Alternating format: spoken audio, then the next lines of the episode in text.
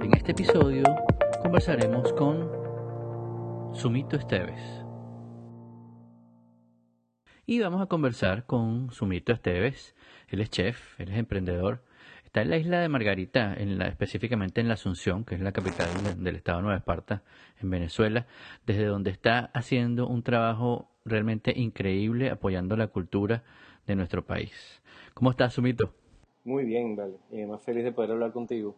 Qué bueno. Cuéntame, cuéntame qué tal, qué tal Margarita. Oye, muy bien, la verdad, porque es que en Margarita se fue, se ha ido dando un proceso como, como muy lento, muy orgánico, muy pausado, sin y además que bueno, que se fue como dando de manera natural, por eso digo que es orgánico, eh, para generar una atmósfera alrededor del emprendimiento gastronómico y eso está cada vez cuajando más al punto que ya se ha vuelto prácticamente una forma de marca para la misma isla de Margarita y con todas las consecuencias que tiene eso de crecimiento económico para las familias involucradas en los proyectos de emprendimiento gastronómico, autoestima general, que es una cosa fundamental. Eh, por otro lado, bueno, hay, hay, toda una agenda alrededor de la posibilidad de enfrascar los sabores de un país. Entonces, eso es un proyecto que cada vez va, en, como, te, como te digo yo, en crecimiento más grande. Ya, por ejemplo, ha implicado la toma de espacios públicos para apropiarse literalmente de ellos. Entonces, por ejemplo, en la Asunción, que es la capital del estado de Nueva Esparta, uh -huh. todos los sábados se hace un evento de calle donde se cierran aproximadamente 200 metros de calle. Eh, de un lado están todos los que tienen que ver con gastronomía y de los otros los que tienen que ver con artesanía. Y la consecuencia de ese hecho es que todos los sábados, entre las 6 y las 9 de la noche, 6 y 10 de la noche, se arma literalmente un evento cultural masivo. Cuando digo masivo estoy hablando de no menos de 5.000 personas se presentan. Wow, ha, ha, ayudado, para serte sincero, el hecho de que los centros comerciales están cerrados a esa hora. Mm, Entonces claro. o sea, la gente se ha volcado mucho a esta posibilidad que le está dando la ciudad a las personas. Pero entonces ya al involucrarse las alcaldías hay eventos culturales, música, eh, eventos para los niños y es embriagador ver a tanta gente caminando ciudad y apropiándose de espacios públicos, porque al final uno de los grandes secretos detrás de la gerencia cultural es la apropiación del espacio público para que uno entienda que uno es el que hace la ciudadanía. Y todo eso se ha ido logrando a fuerza de pequeños eh, emprendimientos gastronómicos. Es tan grande ya el fenómeno que Banco de Desarrollo para América Latina, de Latina que viene siendo CAF, la Corporación de Fomento, uh -huh. miró hacia, hacia el proyecto como la posibilidad de generar desde ahí una metodología que fuese replicable y a través de una fundación que yo tengo, que es Fundación Fogones y Banderas, en este momento uh -huh justamente arrancó todo lo que va a ser el proceso de, consoli de, de consolidación del, de ese proceso, valga la redundancia, gracias al apoyo ahorita que tenemos de CAF. Pero es un proyecto grande, un proyecto ya de, que es palabras mayores. Claro, no, no, suena genial. El, el, sábado, este sábado pasado, sábado 23, tuvieron el primer evento de Fogones y Bandera, ¿no? En la Asunción. Sí, Fogones y Bandera viene trabajando como calladito, pero ya era como necesario que tuviese una repercusión pública. Entonces hicimos este gran evento, la verdad que estuvo bastante bien el, en los predios de mi escuela de cocina. Uh -huh. Ahí hubo, porque es un evento multicultural, o sea, ahí están desde el, la artesanía del barro hasta los cultores populares y no populares que están haciendo emprendimientos gastronómicos, eh, hasta galeronistas, etcétera. Pero claro, al final la idea detrás de todo eso es que uno termine generando un proceso de formación y una atmósfera alrededor para que esos emprendimientos gastronómicos tengan la calidad para llegar a Anaquel y competir en Anaquel de tú a tú con cualquier otro producto que eventualmente abra el proceso de importación en esos anaqueles. Entonces realmente estamos apuntando de manera muy eh, ambiciosa. Sí, no, total. Eh, y, te, y, te, pregunto, ahora que hablas de, emprendimientos gastronómicos, eh, uno supone que, cualquier emprendimiento eh, tiene más o menos las mismas las mismas condiciones y los mismos problemas y las mismas virtudes, ¿no? Para, para quizás así, quizás no. para, para, para un emprendedor gastronómico, ¿qué, qué, qué se necesita hacer para, para, para considerarse un emprendedor gastronómico? Sí, bueno, no, los retos son distintos, ¿no? De hecho, uh -huh. justamente el trabajo que, que, yo voy a empezar a hacer en este momento es ir afinando lo que ya yo por experiencia he estado viendo que son eh, los grandes problemas que se presentan a la hora del emprendimiento gastronómico, ¿no? Uh -huh. eh, hay muchos, hay muchos, Guillermo. O sea, por un lado, bueno, entiéndeme una cosa que tú tienes que hacer un manejo emocional importante los, dueños de los restaurantes y los jefes de, cocina estamos muy acostumbrados a que alguien nos diga esa receta no funciona y no se vende y uno aprende a desapegarse y hacer otra cosa. El manejo del ego en gastronomía es muy complejo porque una persona puede tener una mermelada, estar muy orgulloso de su mermelada, eh, pero al mismo tiempo que está orgulloso de su mermelada, enfrentarse a una persona que le diga, mira viejo, esto no es una mermelada todavía, esto no tiene la textura, esto hay que cambiarlo. Y si esa persona no tiene cómo manejar ese ego, eh, difícilmente le va a ir bien. Luego hay un reto muy grande cuando tú estás haciendo entrenamiento o enseñanza en el mundo del emprendimiento gastronómico a una persona, que es el manejo de costos. El manejo de costos es muy complejo. Aprender a costear la receta que tú estás vendiendo y que sea rentable es una cosa bastante compleja, porque tú estás hablando aquí de micro, micro, micro empresarios que no, no tienen en muchos casos formación eh, financiera. Ese es otro reto. Eh, y así como ese par de retos que te acabo de decir, empiezan a aparecer un montonón. Por eso es que es tan importante que cuando estratégicamente, como una política de Estado, se decide que la pequeña y la mediana industria familiar a través de emprendimientos gastronómicos pasa a ser un elemento estratégico de eh, las políticas estadales, tienes que generar también alrededor de esas personas un montón de facilidades. Es decir, y te voy a poner un ejemplo, ya que estamos, este, este, programa tú y yo lo estamos grabando a través de la red. Yo estoy en Venezuela, tú estás en Estados Unidos y lo estamos grabando a través de, de, dos computadoras, etcétera. Para ti, para mí es relativamente natural lo que yo te estoy diciendo. Para un emprendedor gastronómico no necesariamente es natural insertarse en el mundo del 2.0. Entonces, debes inclusive empezar a trabajar por ahí y lo debes hacer a, través de mecanismos que sean medibles. ¿Qué significa mecanismo medible?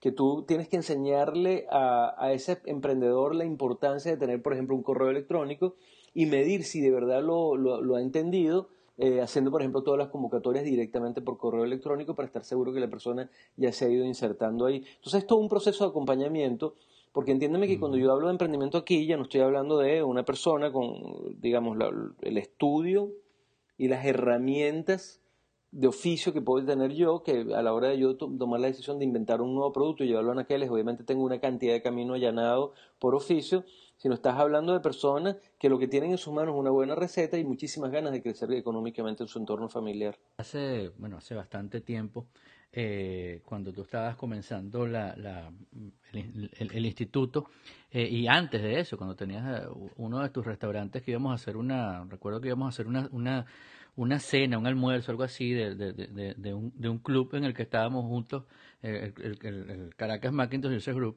este, con Julio y con, y con Alfredo, Octavio y Julio Eh, mm, te visitamos varias veces para, para hablar de cuándo que íbamos a comer y qué íbamos a hacer, y, y tú estabas eh, enseñando en ese momento a la gente allí, a, los, a, los, a las personas que estaban trabajando allí, a llevar, a llevar el restaurante, a, manejar el restaurante, y yo descubrí ese, ese en, esas semanas, en esos días, muchas cosas que yo, mm, las que yo, que yo desconocía, ¿no? desde cómo tomar una nota, cómo tomaban la nota los, los mesoneros, hasta la, la la preparación que tiene que tener una persona para montar un restaurante, porque a veces la gente piensa que un emprendimiento o que montar un emprendimiento gastronómico es tener una buena idea y tener muchas ganas, ¿no? y que la preparación no está ahí en el camino, ¿no? Que tienes que saber de, de, de, cocina, por supuesto, pero tienes que saber de inventario, tienes que saber administración, tienes que saber cómo tomar un pedido en, en una sala, etcétera, y un larguísimo etcétera que, que escapa de mí, que no es mi, no es mi, no es mi, mi medio diario, ¿no? Oye, perdón que te interrumpa, pero es que te, voy a contar una anécdota. Te, interrumpo, pero para contarte una anécdota. Este, bueno, efectivamente tú y yo, digamos, venimos del mundo del Caracas Macintosh User Group. Estoy hablando, wow, viejo, estamos hablando de que 20 años atrás, una cosa así, no sé. Cosa así. Algo parecido. Mucho tiempo, vamos a decir. Y, y, eso fue, en mi caso, en el caso de Sumito, o sea, pero estoy hablando de cuando eso eran grupitos que uno armaba por, por, por Yahoo, me acuerdo. Entonces, en mi caso, el, el, mi relación con el Caracas Macintosh eh, User Group se fue diluyendo mm, al punto de que se me olvidó que yo alguna vez pertenecí al Caracas Macintosh User Group. O sea, se me olvidó por completo ya. O sea, no es que se me olvidó esa época, sino que ya yo no tenía eso como parte de mi referente. y entonces resulta que este año yo decido eh, abrirme al mundo de Facebook. Mira que yo soy un tipo duro en redes. Eh, pero yo había tomado la decisión de no, de no estar metido en Facebook porque ya con el Instagram y el Twitter y, y, los, y esas cosas tenían suficiente y decía, bueno, yo no tengo necesidad de más. Como mis hijos se fueron del país, empecé a necesitar Facebook porque es el, el método de comunicación que están usando todavía los chamos. Y me di cuenta que el chamo nunca se iba a comunicar conmigo eh, ni por correo electrónico, los WhatsApp son crípticos y, y monosilábicos. ¿Estás bien, mi amor? Sí. Entonces yo decía, bueno, la única manera de enterarme que están haciendo estos carajitos míos es a través del Facebook. Y abro el Facebook y me pongo, tú has visto que últimamente he estado como poniendo cositas en el Facebook y entendiendo la herramienta. Chicos, y dentro del mundo del gran hermano Rookie te apareció el Caracas Macintosh eh, eh, User Group y el, y el sistema solito me informó, usted no se le olvide que usted pertenece a esto y a usted nadie le ha permitido renunciar todavía. Y ahí estoy otra vez. tal cual, tal cual. No, sí, este, no, bastante tiempo, bastante tiempo. Y, pero lo que te, que, lo que te decía era que eh, eh, lo que me parece importante, porque tú me estás, tú estás contándome lo que estás haciendo ahora, que es en, en, un, digamos, en una medida mucho más macro, a pesar de que es, mm, entre comillas, micro, porque estamos hablando de un estado, pero es una experiencia que yo la escucho y me parece que se pudiera replicar en, en todo el país y, en muchos otros lugares. Eh, estás haciendo lo mismo que estabas haciendo cuando, cuando cuando estabas comenzando tu, tu, instituto gastronómico, enseñándole a la gente, eh, eh, digamos, a, hacer gastronomía, a hacer realidad un sueño desde el lado, desde, el punto de vista obviamente gastronómico, ¿no? Este, pero ahora con, con, el sabor, con los sabores, con los olores de, un país, ¿no? En realidad. Sí, porque es que detrás de eso, Guillermo, hay una estrategia también, o sea, hay una, hay una digamos, una estrategia de vida, es lo que te quiero decir. Eh, no, total. Yo, yo creo, yo creo profundamente que, o sea, creo en varias cosas y, probablemente entre en plano semipolítico. Eh, por un lado, tú no logras nunca un proceso de reconstrucción. Y cuando, y cuando hablo, Guillermo, un proceso de reconstrucción no estoy hablando necesariamente de un país, aunque sí es de país, pero cuando me refiero, tú no te reconstruyes tú mismo después de una debacle, como persona. Si, si, no, si no hay autoestima, si tú no sientes que vale la pena eh, luchar por reconstruirte, o sea, a ti te deja una novia y tú no te suicidas, Simplemente porque tú dices, coño, yo soy un tipo lindo, yo sé que voy a volver a conseguir otra mujer, pero primero tienes que sentirte lindo. Si no, te echas a morir. Igual pasa con los países. Exacto. Sí, sí, sí. Yo creo profundamente que nosotros estamos empezando a acercarnos al momento en que va a tocar echarle el pecho como venezolanos a reconstruir a Venezuela. Siento que al chavismo le queda poco tiempo, lo, que, lo que significa ese poco tiempo. No, no soy tan impaciente como muchos que creen que la broma es para mañana, pero también siento que va a llegar un momento en que un país que destruyó por completo el chavismo, lo, lo puso en la nada, va a tocar que echarle el pecho, le va a tocar, te va a tocar echarle el pecho a ti desde Miami, le va a tocar echarle el pecho al que se fue para otro lugar del mundo y le va a tocar echarle el pecho al que se que tuvo que quedar aquí en Venezuela. Pero los únicos que le van a poder echar el pecho a un proceso de reconstrucción son aquellos que dicen este país vale la pena y que sentarse a trabajar por él. Y eso es autoestima. Entonces, cuando tú, cuando tú le, le, vendes cultura a un pueblo, cuando tú le dices a un pueblo, tu cultura es hermosa, tus sabores son hermosos, tus guisos son sabor, eh, son maravillosos, etcétera, ese es un pueblo que tiene más herramientas a la hora del proceso de la reconstrucción que un pueblo que no sepa que tiene esos valores. Entonces, el, el, el convencer a una población desde la gerencia cultural de sus propios valores, vamos a llamarlos intangibles, genera, de alguna manera, una cosa muy importante que es autoestima colectiva. Eso por un lado. Por otro lado, yo tengo una, una, obviamente una necesidad profunda como cocinero de que la cocina venezolana sea respetada en el mundo. Pero las cocinas son solamente exportables. Sí, eh, y eso es muy importante que lo entiendas, sí se enfrascan los sabores de esa cocina. Los italianos nunca hubiesen podido popularizar su cocina en la tierra si no hacían parmesano rellano, si no hacían vinagre balsámico, si no mm. inventaban una pasta de larga duración que es la de semola durum, eh, si no agarraban y, agarraban las aceites de oliva y las conservaban y las vendían en el mundo. Es decir, sin código de barras, sin industria y sin la posibilidad de lograr que lo perecedero deje de ser perecedero. Eh, y si no, eh, no existiría ni, pero ni nunca cultura italiana en el mundo sin tomate en lata. Entonces, si nosotros, eh, usando el mismo ejemplo y extrapolándolo igual, queremos que la cultura venezolana sea reconocida en el mundo, tenemos que aprender a envasarla a través de la pequeña industria y meterle el código de barra. Y eso, de nuevo, es un, un punto digamos, estratégicamente muy importante dentro del proceso en el que estamos muchos metidos en ahorita. ¿Qué sabor, qué sabor te parece a ti que es el, qué producto venezolano es el, la bandera que nos puede, nos puede eh, eh, comenzar a empujar ahí. Lo que pasa es que bandera es distinto, ¿no? Bandera es el caballo de Troya que te permite vender un país, ¿no? Eh, y en ese caso es la arepa, o sea, en el caso de Venezuela sí es muy obvio, eh, porque la bandera tiene que tener una serie de características. Guillermo, la bandera gastronómica de un país tiene que ser de sabores relativamente universales, tiene que ser muy fácil de realizar, debe poder lograr generar eh, conceptos de comida rápida. Hay un montón de características que tiene que tener la bandera. Entonces, no necesariamente es el mejor plato de un país, sino el que tiene las características necesarias para ser bandera. Me explico. No necesariamente el mejor país de Estados Unidos es una hamburguesa, o de mm, Alemania una salchicha, o de Italia una pizza, o de, mm, ¿cómo se llama? Eh, China una lumpia, pero indudablemente todos tienen las características necesarias para eh, popularizar esa cultura. Entonces, en el caso nuestro, esa bandera es la arepa. Ahora, ¿qué se puede envasar para exportar la cultura venezolana? Eso es infinito. Mazapán de merey, casabe, ron, poncigué, este, mm, jalea, sofrito venezolano, mermeladas de ají dulce, eh, papelón, o sea, hay tanto, tanto, tanto que se puede, pero lo importante es entender que estratégicamente eso es fundamental. Mira, si tú no aprendes, Guillermo, a deshidratar un ají importante para tu cultura, o sea, estoy hablando nuevamente de conservación, ¿ok? Si tú no aprendes no solamente a deshidratar, vamos a decirlo así, ese ají, sino a rehidratarlo posteriormente y eventualmente emulsionarlo para lograr una pasta que luego te permita cocinar con esa pasta de ají eh, deshidratado y rehidratado. Es muy difícil que la gente en el mundo pueda conocer eh, los sabores importantes de tu propia cultura. ¿De qué te estoy hablando? De la pasta de ají amarillo peruana. Es decir, mm. muy popular la cocina peruana en el mundo, pero si esos locos no inventan la manera de agarrar un ají que para ellos es muy importante, que es el ají amarillo, y lo convierten en un producto conservado, no perecedero y con código de barra, mira hermano, no hay manera de hacer cocina peruana en el mundo, salvo que puedas exportar ese frasco de ají amarillo. Entonces, cuando tú exportas los sabores de tu patria, estás exportando no necesariamente algo que ya es popular, tienes que también exportar esos sabores convertidos en algo. El sofrito, el sofrito es un caso mm. muy obvio, o una pasta de ají amarillo que todavía no ha surgido una de calidad. ¿Qué, qué consejo tú le darías a, un emprendedor, aparte de que escuche todo lo que dijiste ahorita en estos minutos? Este, pero que un, consejo, un tip, una, una, una sugerencia que le des a un emprendedor para que, para que, para que, para que triunfe.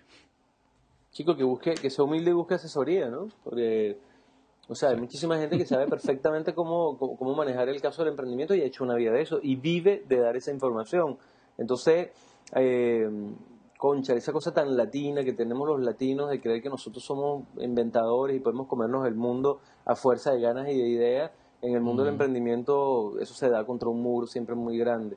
Eh, y además las consecuencias siempre son muy dolorosas, una quiebra, etcétera. Entonces, nadie debe en la vida eh, lanzarse a emprender sin primero estudiar con los que saben qué significa emprender. Porque es que la gente cree que emprender es eh, pegarse en la casa y llenar frasquito.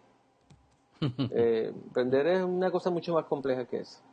Sí, totalmente. De hecho, emprender en una sociedad como la venezolana, poner un ejemplo ya local, con todas las características que tiene la sociedad venezolana en este momento, que son muy crueles, que es una característica cruel, una inflación galopante, que es una, una característica cruel, que tú no tienes en ningún momento eh, seguridad jurídica porque no sabes en qué momento te van a cambiar las reglas, que es una característica cruel, una de las más crueles que, que, que, que ha mostrado el chavismo dentro de su lado perverso es la retroactividad de las leyes, es decir, que tú te dieron unas reglas y luego cambian las reglas y te las vuelven además retroactivas, que es una cosa casi obscena.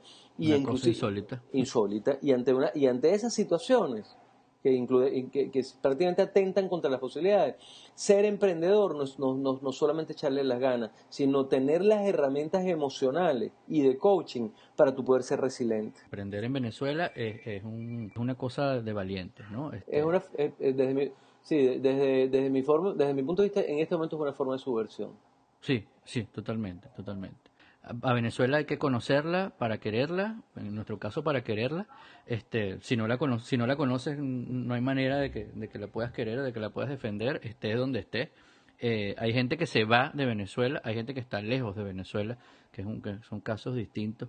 este, y tratan de ayudar a, su país de la manera que pueden. De todas maneras, hay, hay, algo, y perdón que interrumpa, Guillermo, que yo siempre se lo trato de decir a los venezolanos eh, en donde estén en el mundo. Mire, hermano, yo conocí N, N italianos que no volvieron de 20 años a Italia o más nunca su vida a Italia, pero que eran italianos, que amaban su cultura italiana, que querían profundamente a su Italia. Y no volvieron, vinieron después de la guerra. N sirios, N libaneses, N personas, N chinos que, que han salido de su patria y no volvieron más nunca, pero siguen siendo unas personas que tienen una patria, porque no hay cosa más cruel que tú tomar tú mismo la decisión de, ser, un de ser un extranjero eterno. Sí, eso además es, es, una cosa muy triste, ¿no? ¿no? Cuando hay tanto por hacer, esté, esté uno donde esté. Entonces hay, hay una ironía su muy patria, grande. siempre va a ser su patria. Claro, hay, hay, una ironía muy grande y es que un italiano, para poner el ejemplo de un italiano, para mí es muy fácil poner el ejemplo de un italiano porque estoy casado con una, este, que no haya vuelto más nunca a Italia, pero que vive en Venezuela, pero que ame a su Italia y ame a su Venezuela, que es el país que lo acogió, es una persona que cae bien todo el tiempo. Ahora, si aquí, si aquí hay un italiano que igualito va a tener tono de italiano, nunca va a poder decir que es 100% venezolano porque se le va a notar que es extranjero y de paso todo el día habla mal de Italia, a ti te cae mal. Tú dices, coño, ¿qué tipo tan, exactamente. Dices, qué tipo tan raro. ¿Entiendes lo que dice? Entonces, por eso yo le digo a los venezolanos, miren hermano, o sea, donde estemos en el mundo nos toca a nosotros eh, mostrar la cara linda de aquella Venezuela que nosotros por lo menos queremos que exista. Porque si no, si no simplemente no logras empatía. Uno a veces cree que uno hablando mal de su país está logrando empatía con otras personas fuera del país y es todo lo contrario, está cayendo, realmente cayendo mal. Está siendo, está siendo mal agradecido en toda la, toda la extensión de la palabra. Mira, y, y, agradecido estoy yo contigo por haber hablado estos, este, estos minutos conmigo. Bueno, pero maravilloso además porque yo no, nunca o sea, nunca estoy en un podcast, o sea que me siento así como, wow, estoy en un podcast. No, un saludo enorme a toda la audiencia de tuya, Guillermito. Bueno, muchas gracias, Sumo. Y conversábamos con el chef venezolano Sumito Esteves acerca de gastronomía, de emprendimiento y de cómo se construye un país desde el apoyo a su cultura y su trabajo. Las notas de este episodio, como siempre, las pueden encontrar en eleditorial.co.